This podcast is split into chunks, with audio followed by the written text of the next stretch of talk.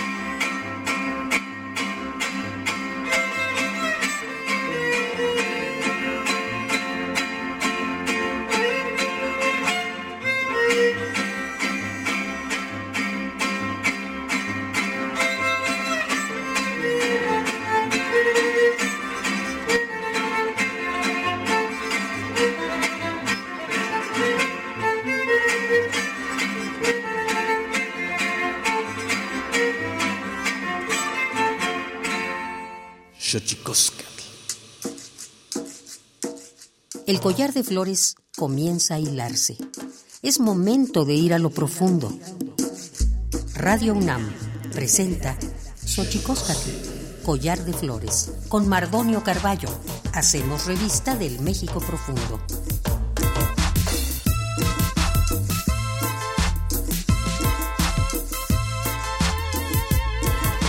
Kenitstoken tatame guagnaname ichpocame telpocame oquichpilme siguapilme guannochitlen techcaquin pagni huescate postlahtoli tleni hueyetlamach yancali tocan Universidad Nacional Autónoma de México eh, tojuan tiyolpaquin bambanama tiselice nome tehuampoyoan tlenopa eh, Tianguis Cultural del Chopo. Eh, hola, ¿qué tal, señoras y señores, niños, niñas, jóvenes, jóvenes y todos y todas aquellos, aquellas que nos escuchan a través de este invento maravilloso que es la radio, la radio de la Universidad Nacional Autónoma de México, la UNAM. Nosotros muy felices de recibirles en esta casa que tiene nombre de Collar de Flores y además eh, muy contentos de recibir a dos amigos del famosísimo Tianguis Cultural del Chopo. Pero antes de que otra cosa ocurra, vamos con nuestra sección que nos recuerda lo bien que lo hacemos en veces, pero sobre todo nos recuerda lo mal que lo hemos hecho. Vamos con las efemérides, nuestras efemérides en derechos humanos. Tonalámatl. Tonalámatl o la ignota efeméride.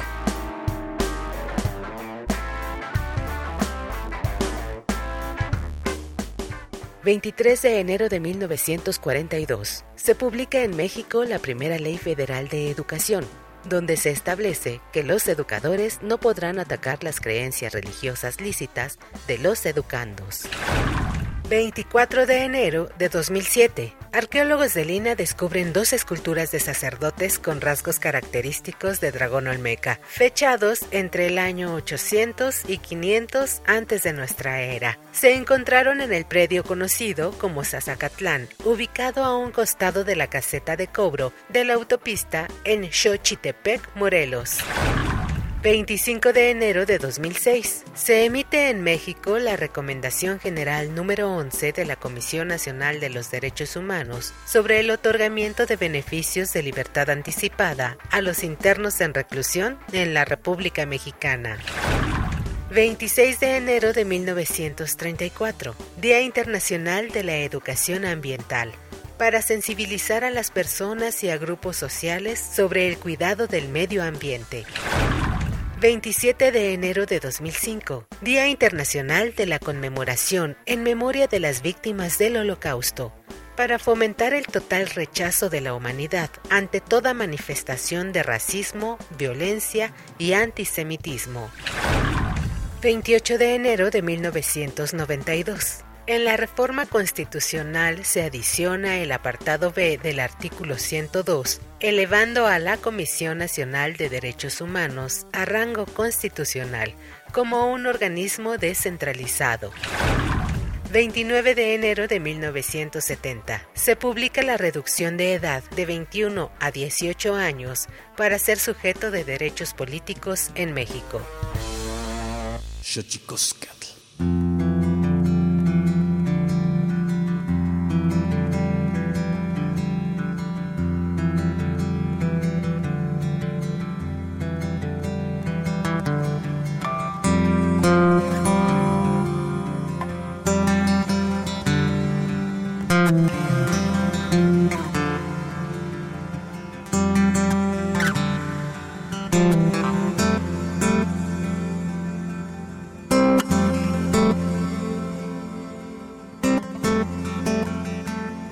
Les decía, están con nosotros eh, dos amigos, eh, compañeros, Carlos de Jesús Martínez Pérez, profesor de la Universidad Nacional Autónoma de México por 35 años, becario en Portugal, traductor, músico, lírico, melómano, corrector de estilo, fotógrafo, rockero, ha sido colaborador del Milenio Diario, asistente al Tianguis del Chopo desde 1980 y miembro del mismo desde 1986 aparte de haber formado parte de algunos comités de representación del Tianguis Cultural del Chopo, ha participado en diferentes actividades culturales del mismo. Carlos de Jesús Martínez Pérez, ¿cómo estás, amigo?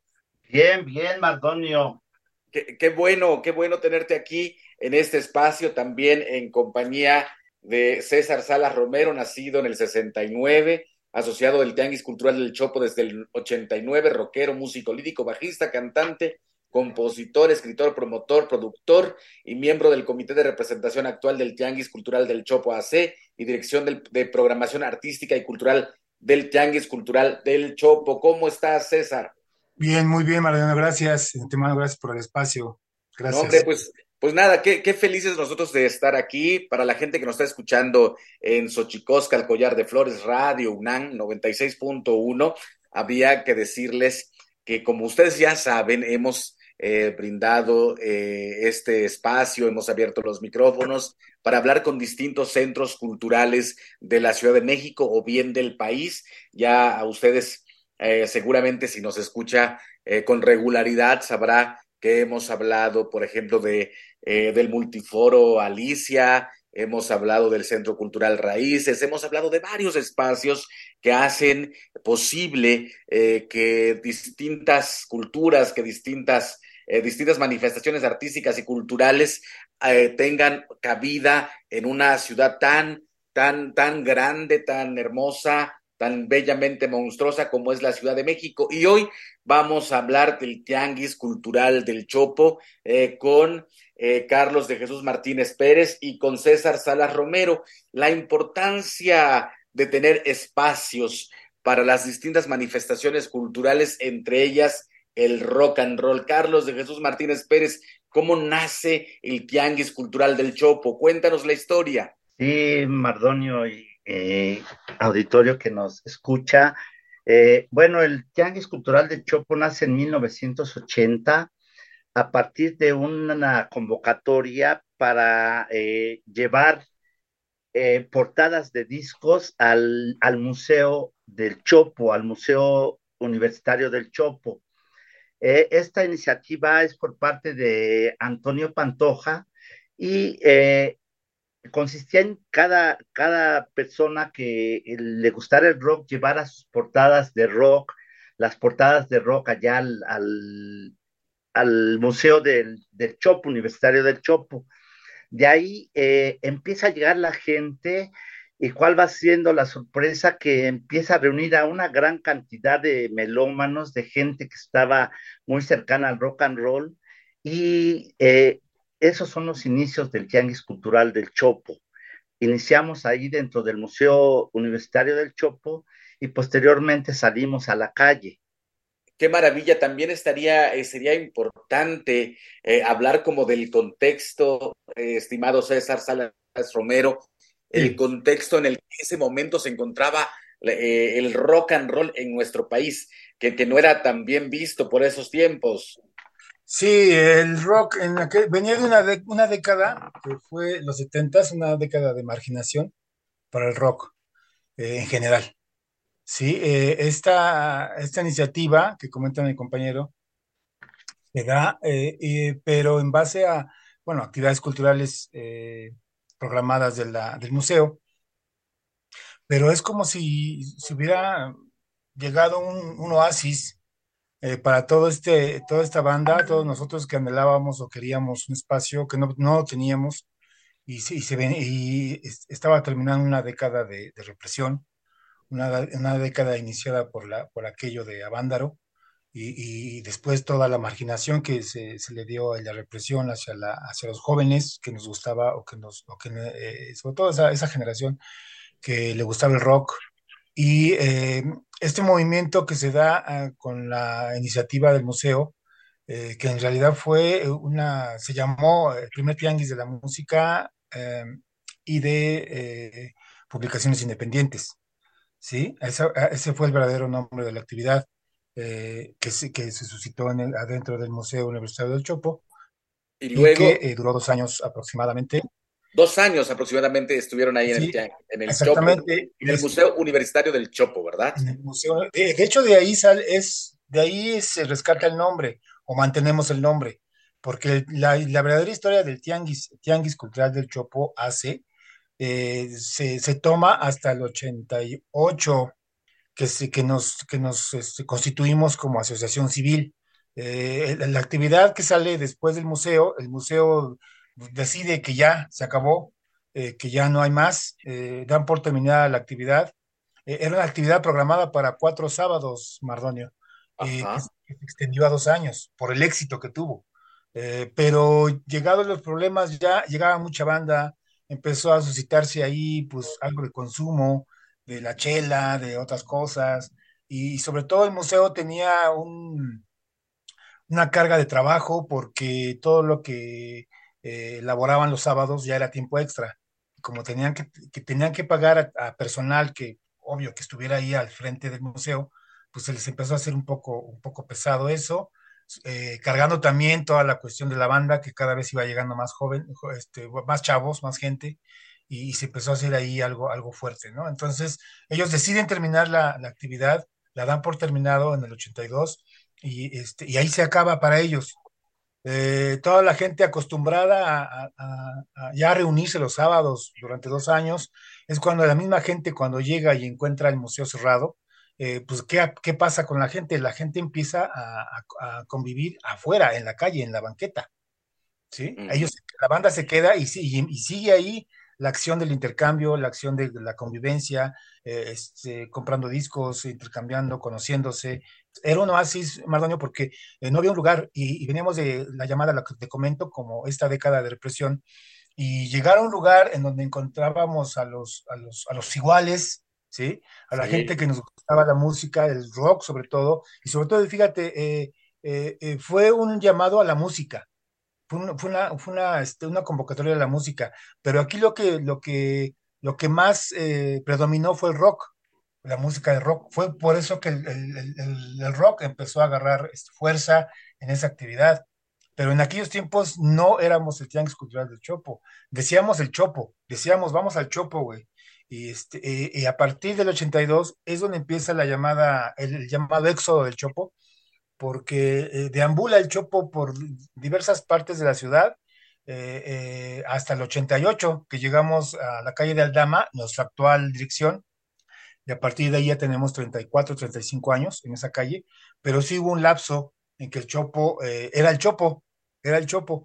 Cuando comenzamos a, eso sí, que quede clarito, eh, cuando comenzamos a llamarnos Tianguis Cultural del Chopo, es porque ya estábamos constituidos eh, de manera oficial como asociación civil.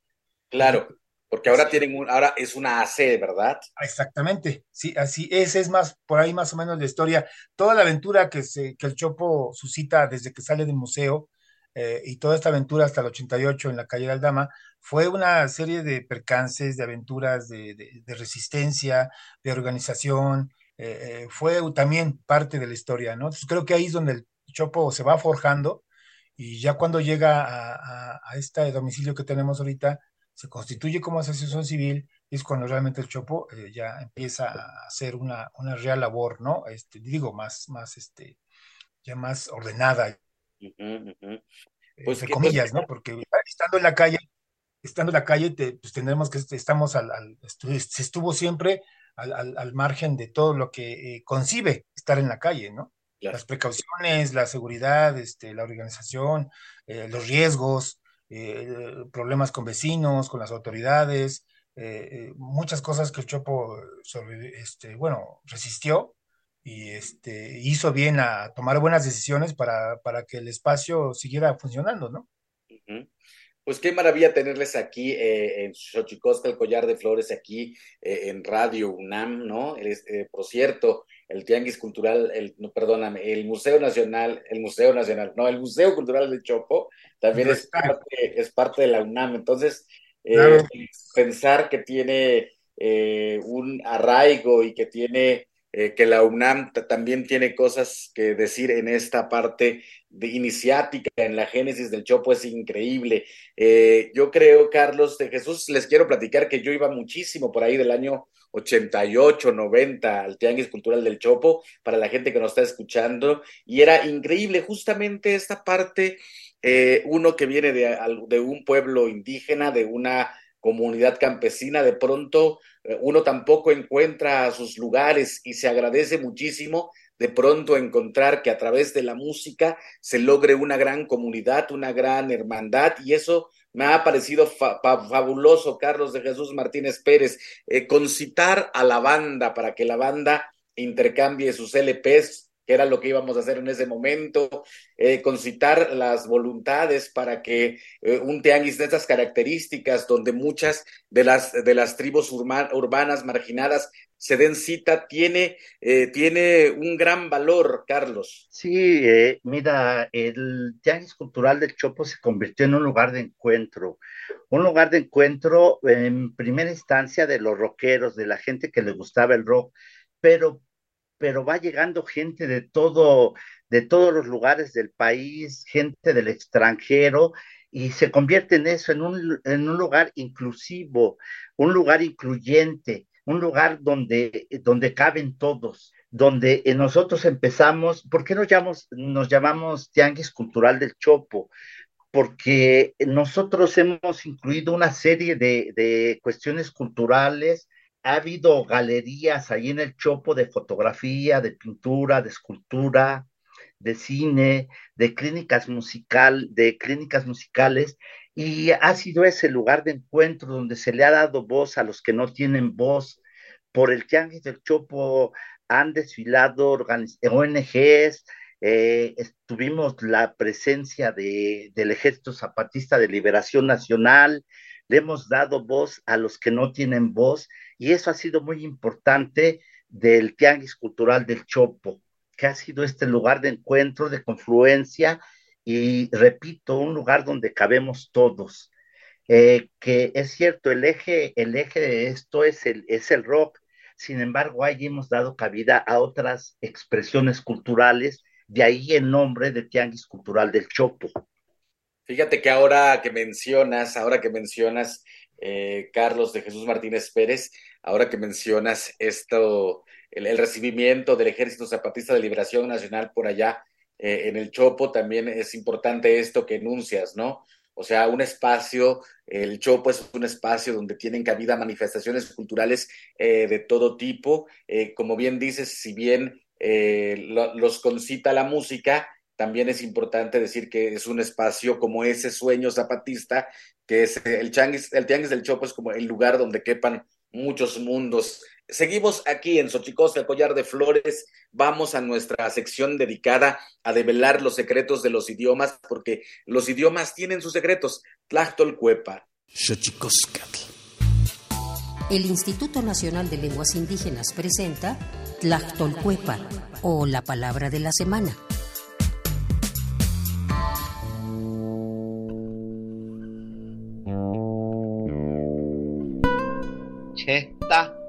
Esta es una expresión de origen mazateco que se usa para referirse a aquella acción en que una persona, consciente o inconscientemente, realiza una inhalación profunda seguida de una exhalación casi inmediatamente, mediante la cual suele detonar tristeza, angustia, deseo o melancolía. Nos referimos a suspirar. El vocablo cheta proviene de la variante lingüística mazateca del norte, la cual se habla en la región de Santa María Chilchotla, Oaxaca, y forma parte de la familia lingüística otomangue, la más grande y diversificada de México. De acuerdo con el Catálogo de Lenguas Indígenas Nacionales, editado en 2008, la lengua mazateca se habla en los estados de Oaxaca, Veracruz y Puebla. Tiene 16 variantes lingüísticas y cuenta con cerca de 350.000 hablantes mayores de 3 años.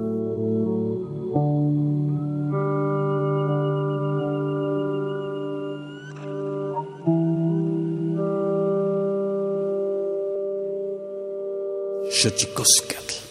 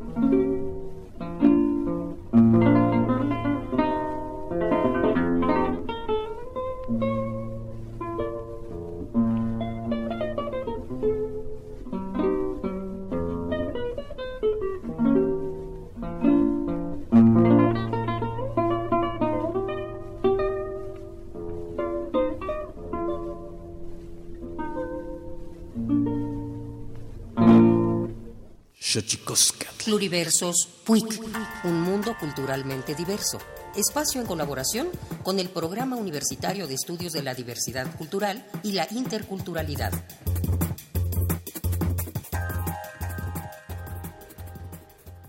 Charsesikimbo, kanses pikwarerashki eskachazon, kuranapin, hihuekapin escacha, maskas anji kuripinga, nanaicheri ningun, tata jurieta ningun, escacha hakahku pingas, tariatan, escacha hakahku pingas, nanaicheri nanaitzun, kahish hucha sandar.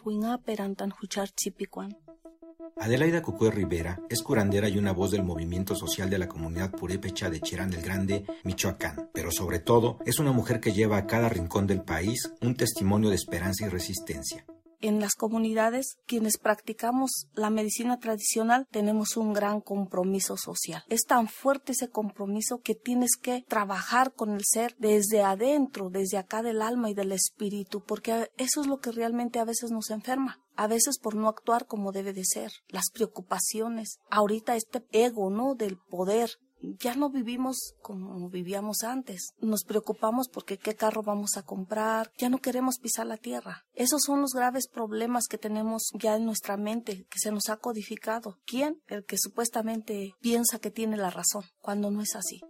La medicina tradicional es una responsabilidad social, un saber que se hereda y se transmite a través de las palabras y la experiencia y llegaba mi abuelo y escuchaba yo que le decía, a veces mi abuela le encargaba las plantas, me traes estas plantas porque va a venir un paciente o voy a atender esto. Y no se me olvida nunca, siempre mi abuelo cargaba con un ramo de jaras verdecitas. Y llegaba mi abuelo, ya también llegaba y lo echaba en un botecito con agua, por si se presentaba un momento en que en ese día pudiera mi abuela hacer alguna rameada fui aprendiendo también qué era lo que traía mi abuelo. De hecho, pues, cuando se le murió un borrego, mi abuelo allá en un bote chilero le sacaba la grasa y ya la traía para la casa.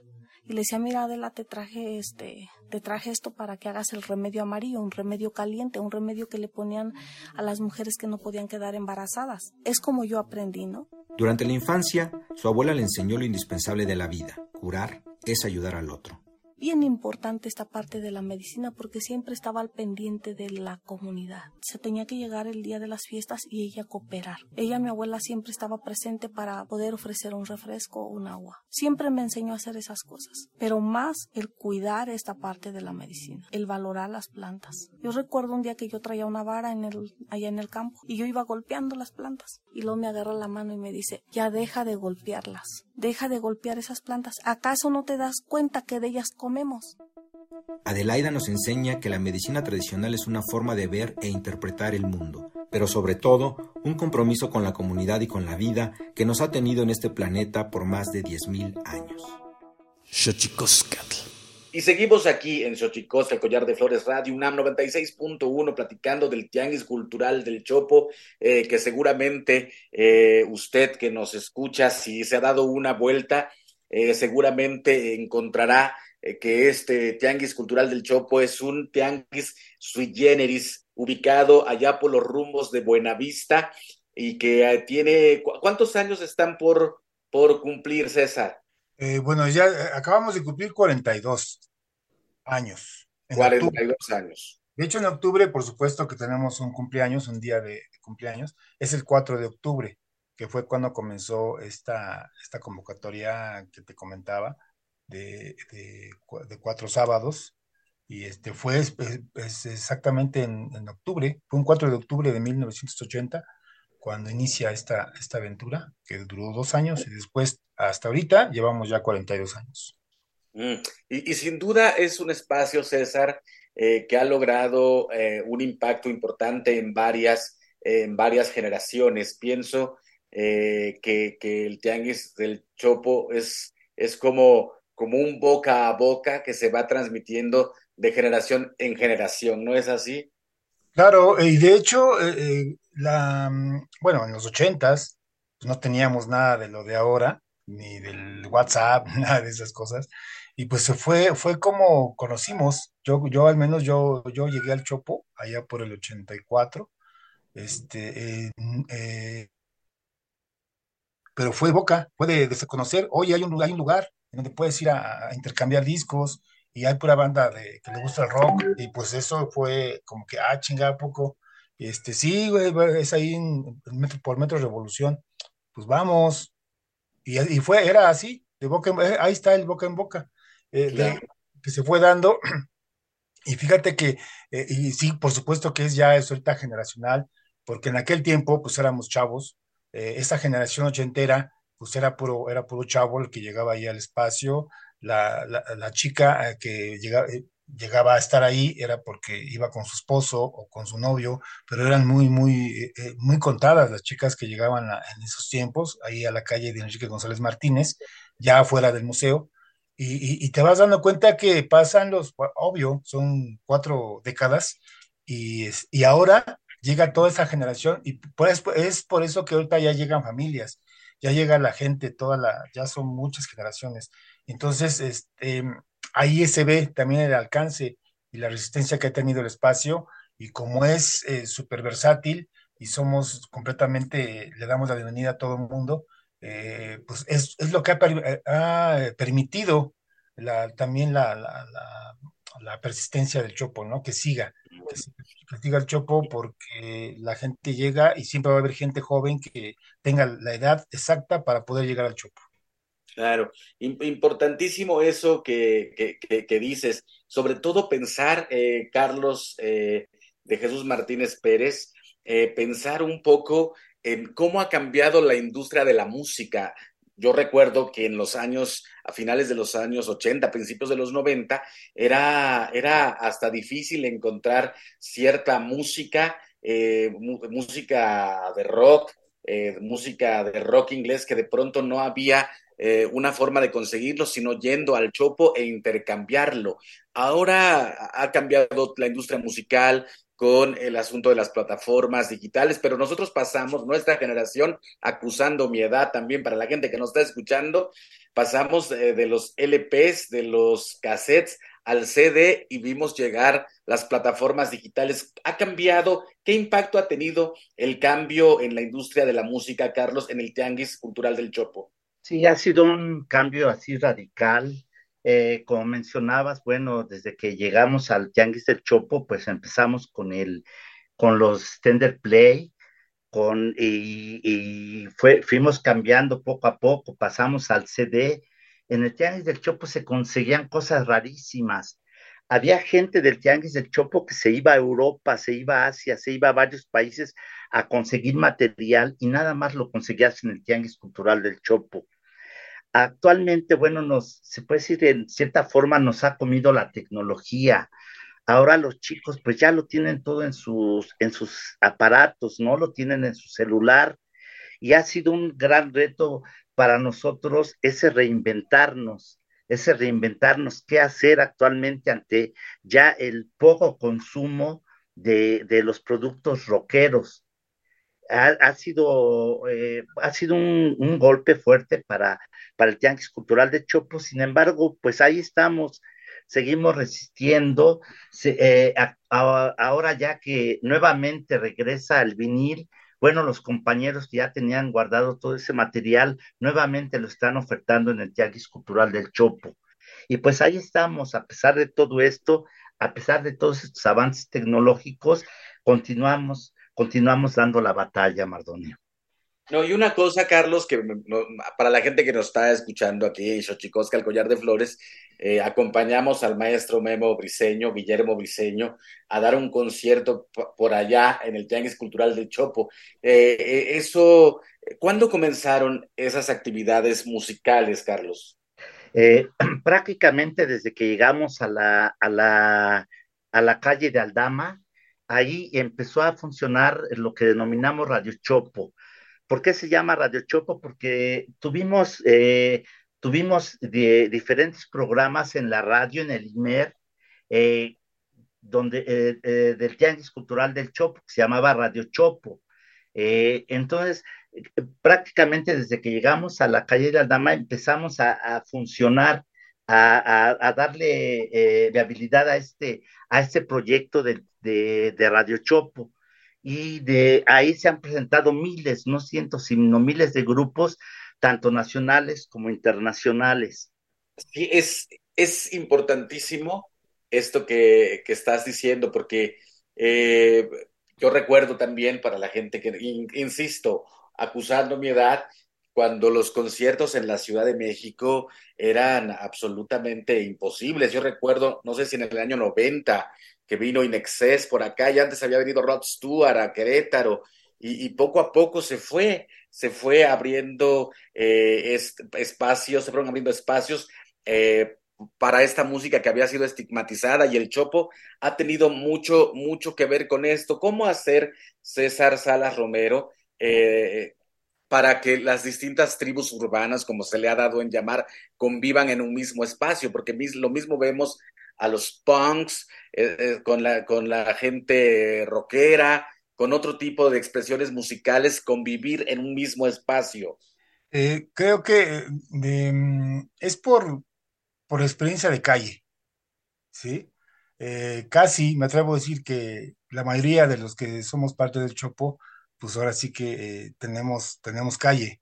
Y, en aquellos tiempos, y, de, y venir de una, de una este, generación represora o represiva, que fue represora, y los ochentas que también todavía fueron fuertes en cuestión de la represión, aunque ya había dado el boom del rock completamente, es la década más hermosa de la música, eh, esa década de los ochentas, y, pero ah, todavía sufrimos mucha represión, aquellos que traemos el pelo largo, aquellos que nos vestíamos diferente, que pensábamos diferente, eh, que teníamos opiniones diferentes, que defendíamos ciertas cosas, la justicia social, ¿no? la naturaleza, cosas de esas, teníamos problemas fuertes con la autoridad este, y, este, y desde aquel tiempo eh, eh, para acá, pues este, ha, sido, ha sido esa parte este, que, que se ha, que este, abierto, ¿no?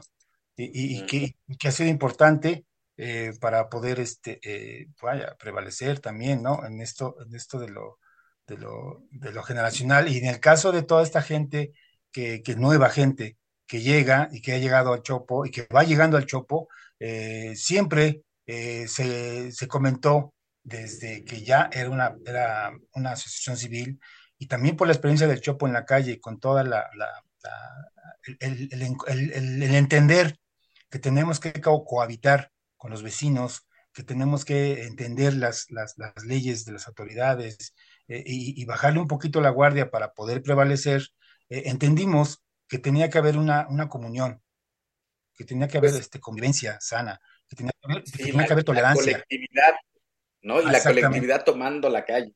Entonces, entonces como Chopo ya organizado, como Chopo ya organizado, es de nuestras características que tuvimos, que tenemos como ley, ¿sí? En el Chopo, este, todo el mundo se respeta, en el Chopo hay tolerancia, en el Chopo, este, eh, no puedes eh, confrontarte eh, porque tienes estilo diferente de música, no basta, ya, ya, ya estábamos cansados de la represión autoritaria, de, de, tantos, este, de tanta represión eh, priista y todos esos políticos, o todas esas épocas políticas fuertes, y decíamos, ¿por qué, ¿por qué vamos a empezar a pelearnos entre nosotros?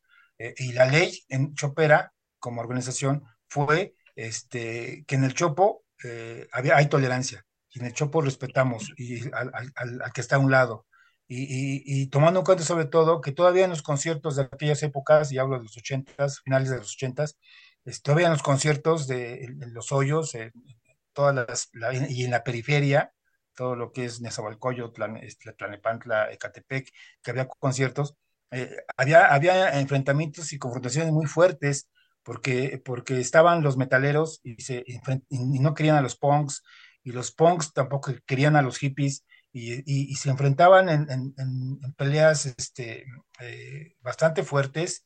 Eh, yo tuve la, no la oportunidad, viví ese tipo de experiencias y es cuando dices, no podemos estar eh, gente que tenemos ideales parecidos, este, vaya, este... Estarnos peleando. Estarnos peleando, estarnos matando entre nosotros cuando, cuando tenemos las ideas parecidas. Esa, toda esa experiencia, por eso te, te digo que, que es experiencia de calle, este, eh, la, la, la, venimos a dejar en el Chopo, ya como organizativamente, y, y, ha, sido una de las características que más ha, ha, funcionado y ha permitido que el Chopo prevalezca, porque ese respeto que se da para toda la gente que llega, que entra, en el Chopo nunca vas a ver una confrontación y puedes ver este, paseando a un punk a un lado de un heavy metalero, o un blusero al lado de un progresivo, ¿sí? O un gótico, o un dark, eh, a un, al lado, pasando a un lado de un punk, y no tiene que haber problemas. Y así, y la gente lo ha entendido durante todo el tiempo, y creo que eso, eso es parte bien importante y de lo que hablamos, de que, de que es un lugar de encuentro y de, y de, y de, y de, y de cultura, ¿no? Porque finalmente, sin pretender... Y parte, y, y parte de la magia del chopo, ¿no? Sí, finalmente, sin pretenderlo, creamos todo este, este mundo, este mundo que, que, que surge los sábados y, y, en la mañana y es como una ciudad, Mardonio, es como una ciudad. Exacto, eso es aparece así como fantástica, aparece el sábado en la, en la mañana. Así es, así es. Los sábados, el Tianguis del Chopo, los sábados en la calle de Aldama, entre las calles de Sol y Luna, ahí al ladito de la terminal Buenavista, está el Tianguis del Chopo. Estamos casi a punto de terminar. Yo quisiera preguntarte, Carlos, están haciendo, están juntando firmas porque quieren que el Tianguis Cultural del Chopo se convierta en patrimonio cultural de la Ciudad de México. Cuéntamelo rapidito, por favor. Sí, rapidito. Bueno, nosotros eh, lanzamos esta iniciativa ya desde el año pasado. Queremos que se le que sea reconocido el tianguis cultural como un patrimonio cultural eh, de, la Ciudad de México por la importancia que tiene, por esta, esta eh, este incluir a toda la gente que, que nos visita sábado a sábado y creemos que tenemos los méritos suficientes para que nos nombren eh, patrimonio cultural de la Ciudad de México, que no nada más somos la gente que está ahí en, el tianguis, sino la sociedad que va cada sábado, que nos ha acompañado durante más de 40 años y esa es la razón por la que queremos que se le nombre Patrimonio Cultural de la Ciudad de México, Mardoni. ¿Dónde, ¿Dónde podemos localizarlos? ¿Dónde podemos encontrar eh, la información para la gente que nos está escuchando aquí en Xochicosca, el Collar de Flores, en Radio UNAM 96.1, que pueda anexar su firma a esta petición? Bueno, eh, principalmente los sábados, ahí tenemos unas libretas para que firmen apoyando esta iniciativa. Y César te pudiera dar también los datos de, de dónde se nos puede localizar. Ok, adelante César, por favor. Sí, mira, este es los sábados de 11 de la mañana a 5 de la tarde. Están estas libretas para que la gente que llegue al Chopo se este, pase a, apoyarnos con su firma. Eh, cada, cada semana eh, publicamos eh, un, este, un aviso de que estamos el próximo sábado y en este caso también tenemos, como por ejemplo, tenemos actividades musicales como ahora que ustedes estuvieron el sábado, que estuvo el maestro Guillermo Briseño. Este sábado tenemos grupos de rock en vivo. igual en nuestro flyer este, informativo de ese concierto que vamos a tener, también incluimos ahí para la gente la información ah, este, adecuada acerca de esta iniciativa que es eh, que buscan, buscando esta, esta, este, este nombramiento de patrimonio cultural de la Ciudad de México por, por bastantes cosas. Ahí en la, en la, zona donde estamos, más o menos rápido, eh, ya no cabemos, ya estamos completamente copados. Eh, obvio que la, la, ciudad tiene que crecer, está creciendo bastante y nosotros no, ya no tenemos para dónde hacernos. Tenemos ahorita problemas, tenemos problemas, este, un problema de invasión de otro comercio eh, y perdón, lo tengo que decir, este, impuesto por la alcaldía a Cuauhtémoc, tenemos problemas fuertes ahí y definitivamente ya no queremos confrontar, ya no queremos este, gastar, desgastarnos, eh, preferimos eh, irnos por el otro lado, preocuparnos por lo que queremos hacer, por las plataformas este, que para toda la gente que es artística, todo, todo el talento artístico, toda la gente, como dice mi compañero, la gente que no tiene voz, nos queremos preocupar por ese lado eh, y por eso estamos buscando esta, este nombramiento, no por pretensión, no porque lo que sea, eh, creemos que somos un espacio en donde la gente puede llegar a expresarse, puede llegar a conocer, a conocerse, y necesitamos espacio, necesitamos el lugar este, digno y, y, con, con, garantías de seguridad y de esparcimiento y de creatividad para el público asistente, para nosotros mismos, y para poder hacer nuestra labor comercial y cultural de manera holgada y poderle darle y ofrecerle a la gente eh, estas garantías, repito, para, para, para, que la gente entienda el, el, proyecto Tianguis Cultural del Chopo y, y, realmente aproveche la plataforma que somos, ¿no? Eh, eh ese, es, el verdadero motivo por el que queremos este nombramiento ir y nos queremos ir en, pasos. Creemos que patrimonio cultural eh, debemos ser ya considerados este, para ser tratados de otra forma, ¿no? Bueno, la gente que, quiera apoyar al Tianguis Cultural del Chopo en todo lo que está enunciando César este, y Carlos, puede llegar ahí el sábado de 11.30 a 17 horas, ahí en la calle de Aldama, en la, entre las calles de Sol y Luna de la Colonia Guerrero, a un ladito de la terminal Buenavista de la línea B del Metro de la Ciudad de México y de la línea 1 del tren suburbano. Ahí los encontramos. Carlos de Jesús Martínez Pérez, muchísimas gracias por estar con nosotros. Gracias a ustedes, Mardonio. Es un honor estar en nuestra, en la radiodifusora de nuestra máxima casa de estudios y un agradecimiento por parte del Chopo a la invitación que ustedes nos hicieron. Perfecto. César, César Salas Romero también, eh, integrante del comité, del comité de representación del Tianguis Cultural del Chopo AC. Muchísimas gracias por acompañarnos. Muchas gracias, Mardonio. Muchas gracias a toda la gente también que escucha tu programa, que te sigue. Gracias por este, aprovechar estos espacios, aprovechen, eh, escuchen a Mardonio y vayan al Tianguis del Chopo todos los sábados. Exacto, nosotros nos vamos, nos vamos, Tlaxcamati Mía, Timomelaguan Pan, Chicuelli, Tonate Epónimo Tlachtol. Santísimo Mitote. Baile y ofrenda. Una colaboración con el Instituto Nacional de Antropología e Historia.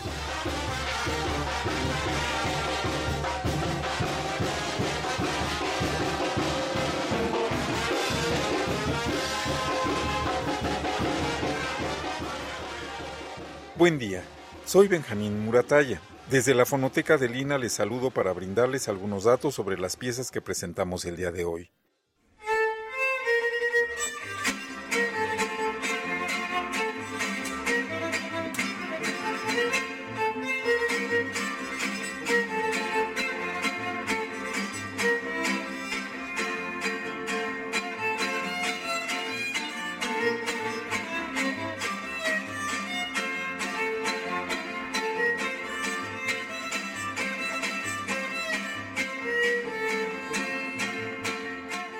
Iniciamos la emisión con una polca de nombre Pájaro Carpintero, grabada en Tizupan, municipio de Aquila, Michoacán, por parte de Alejandro Martínez de la Rosa, quien también realizó la investigación, ambas en 2008.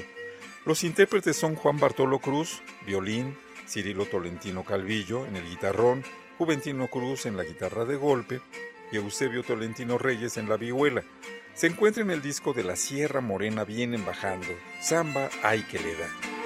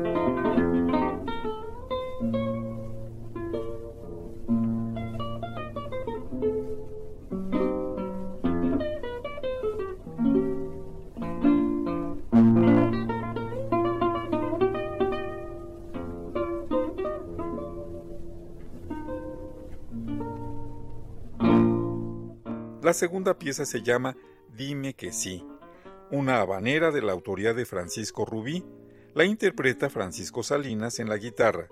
La edición de audio corrió a cargo de Javier Cortés Figueroa y la coordinación de investigación fue de Anastasia Guzmán. Se encuentra en el disco Guitarra Mexicana, Tiempos y Espacios del Alma Mía.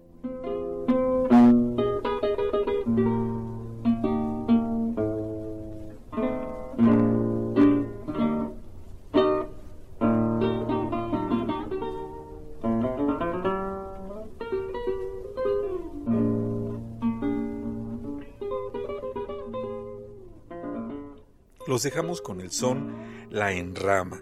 Interpretan Fernando Hernández Isidro en la flauta, Fausto Hernández Román en el tambor grande y flauta, David Hernández Román en el tambor chico, Rafael Hernández Román, tambor chico y Crisóstomo Hernández Román, tambor chico y flauta. Una investigación de Manuel Alejandro López Jiménez y la edición de audio a cargo de Javier Cortés Figueroa. Se encuentra en el disco Resonancias y Vientos Ancestrales, Los Tamborileros de Tucta. Visite nuestra página www www.mediateca.ina.gov.mx. Ahí encontrarán más música de la colección Testimonio Musical de México. Soy Benjamín Muratalla. Hasta pronto.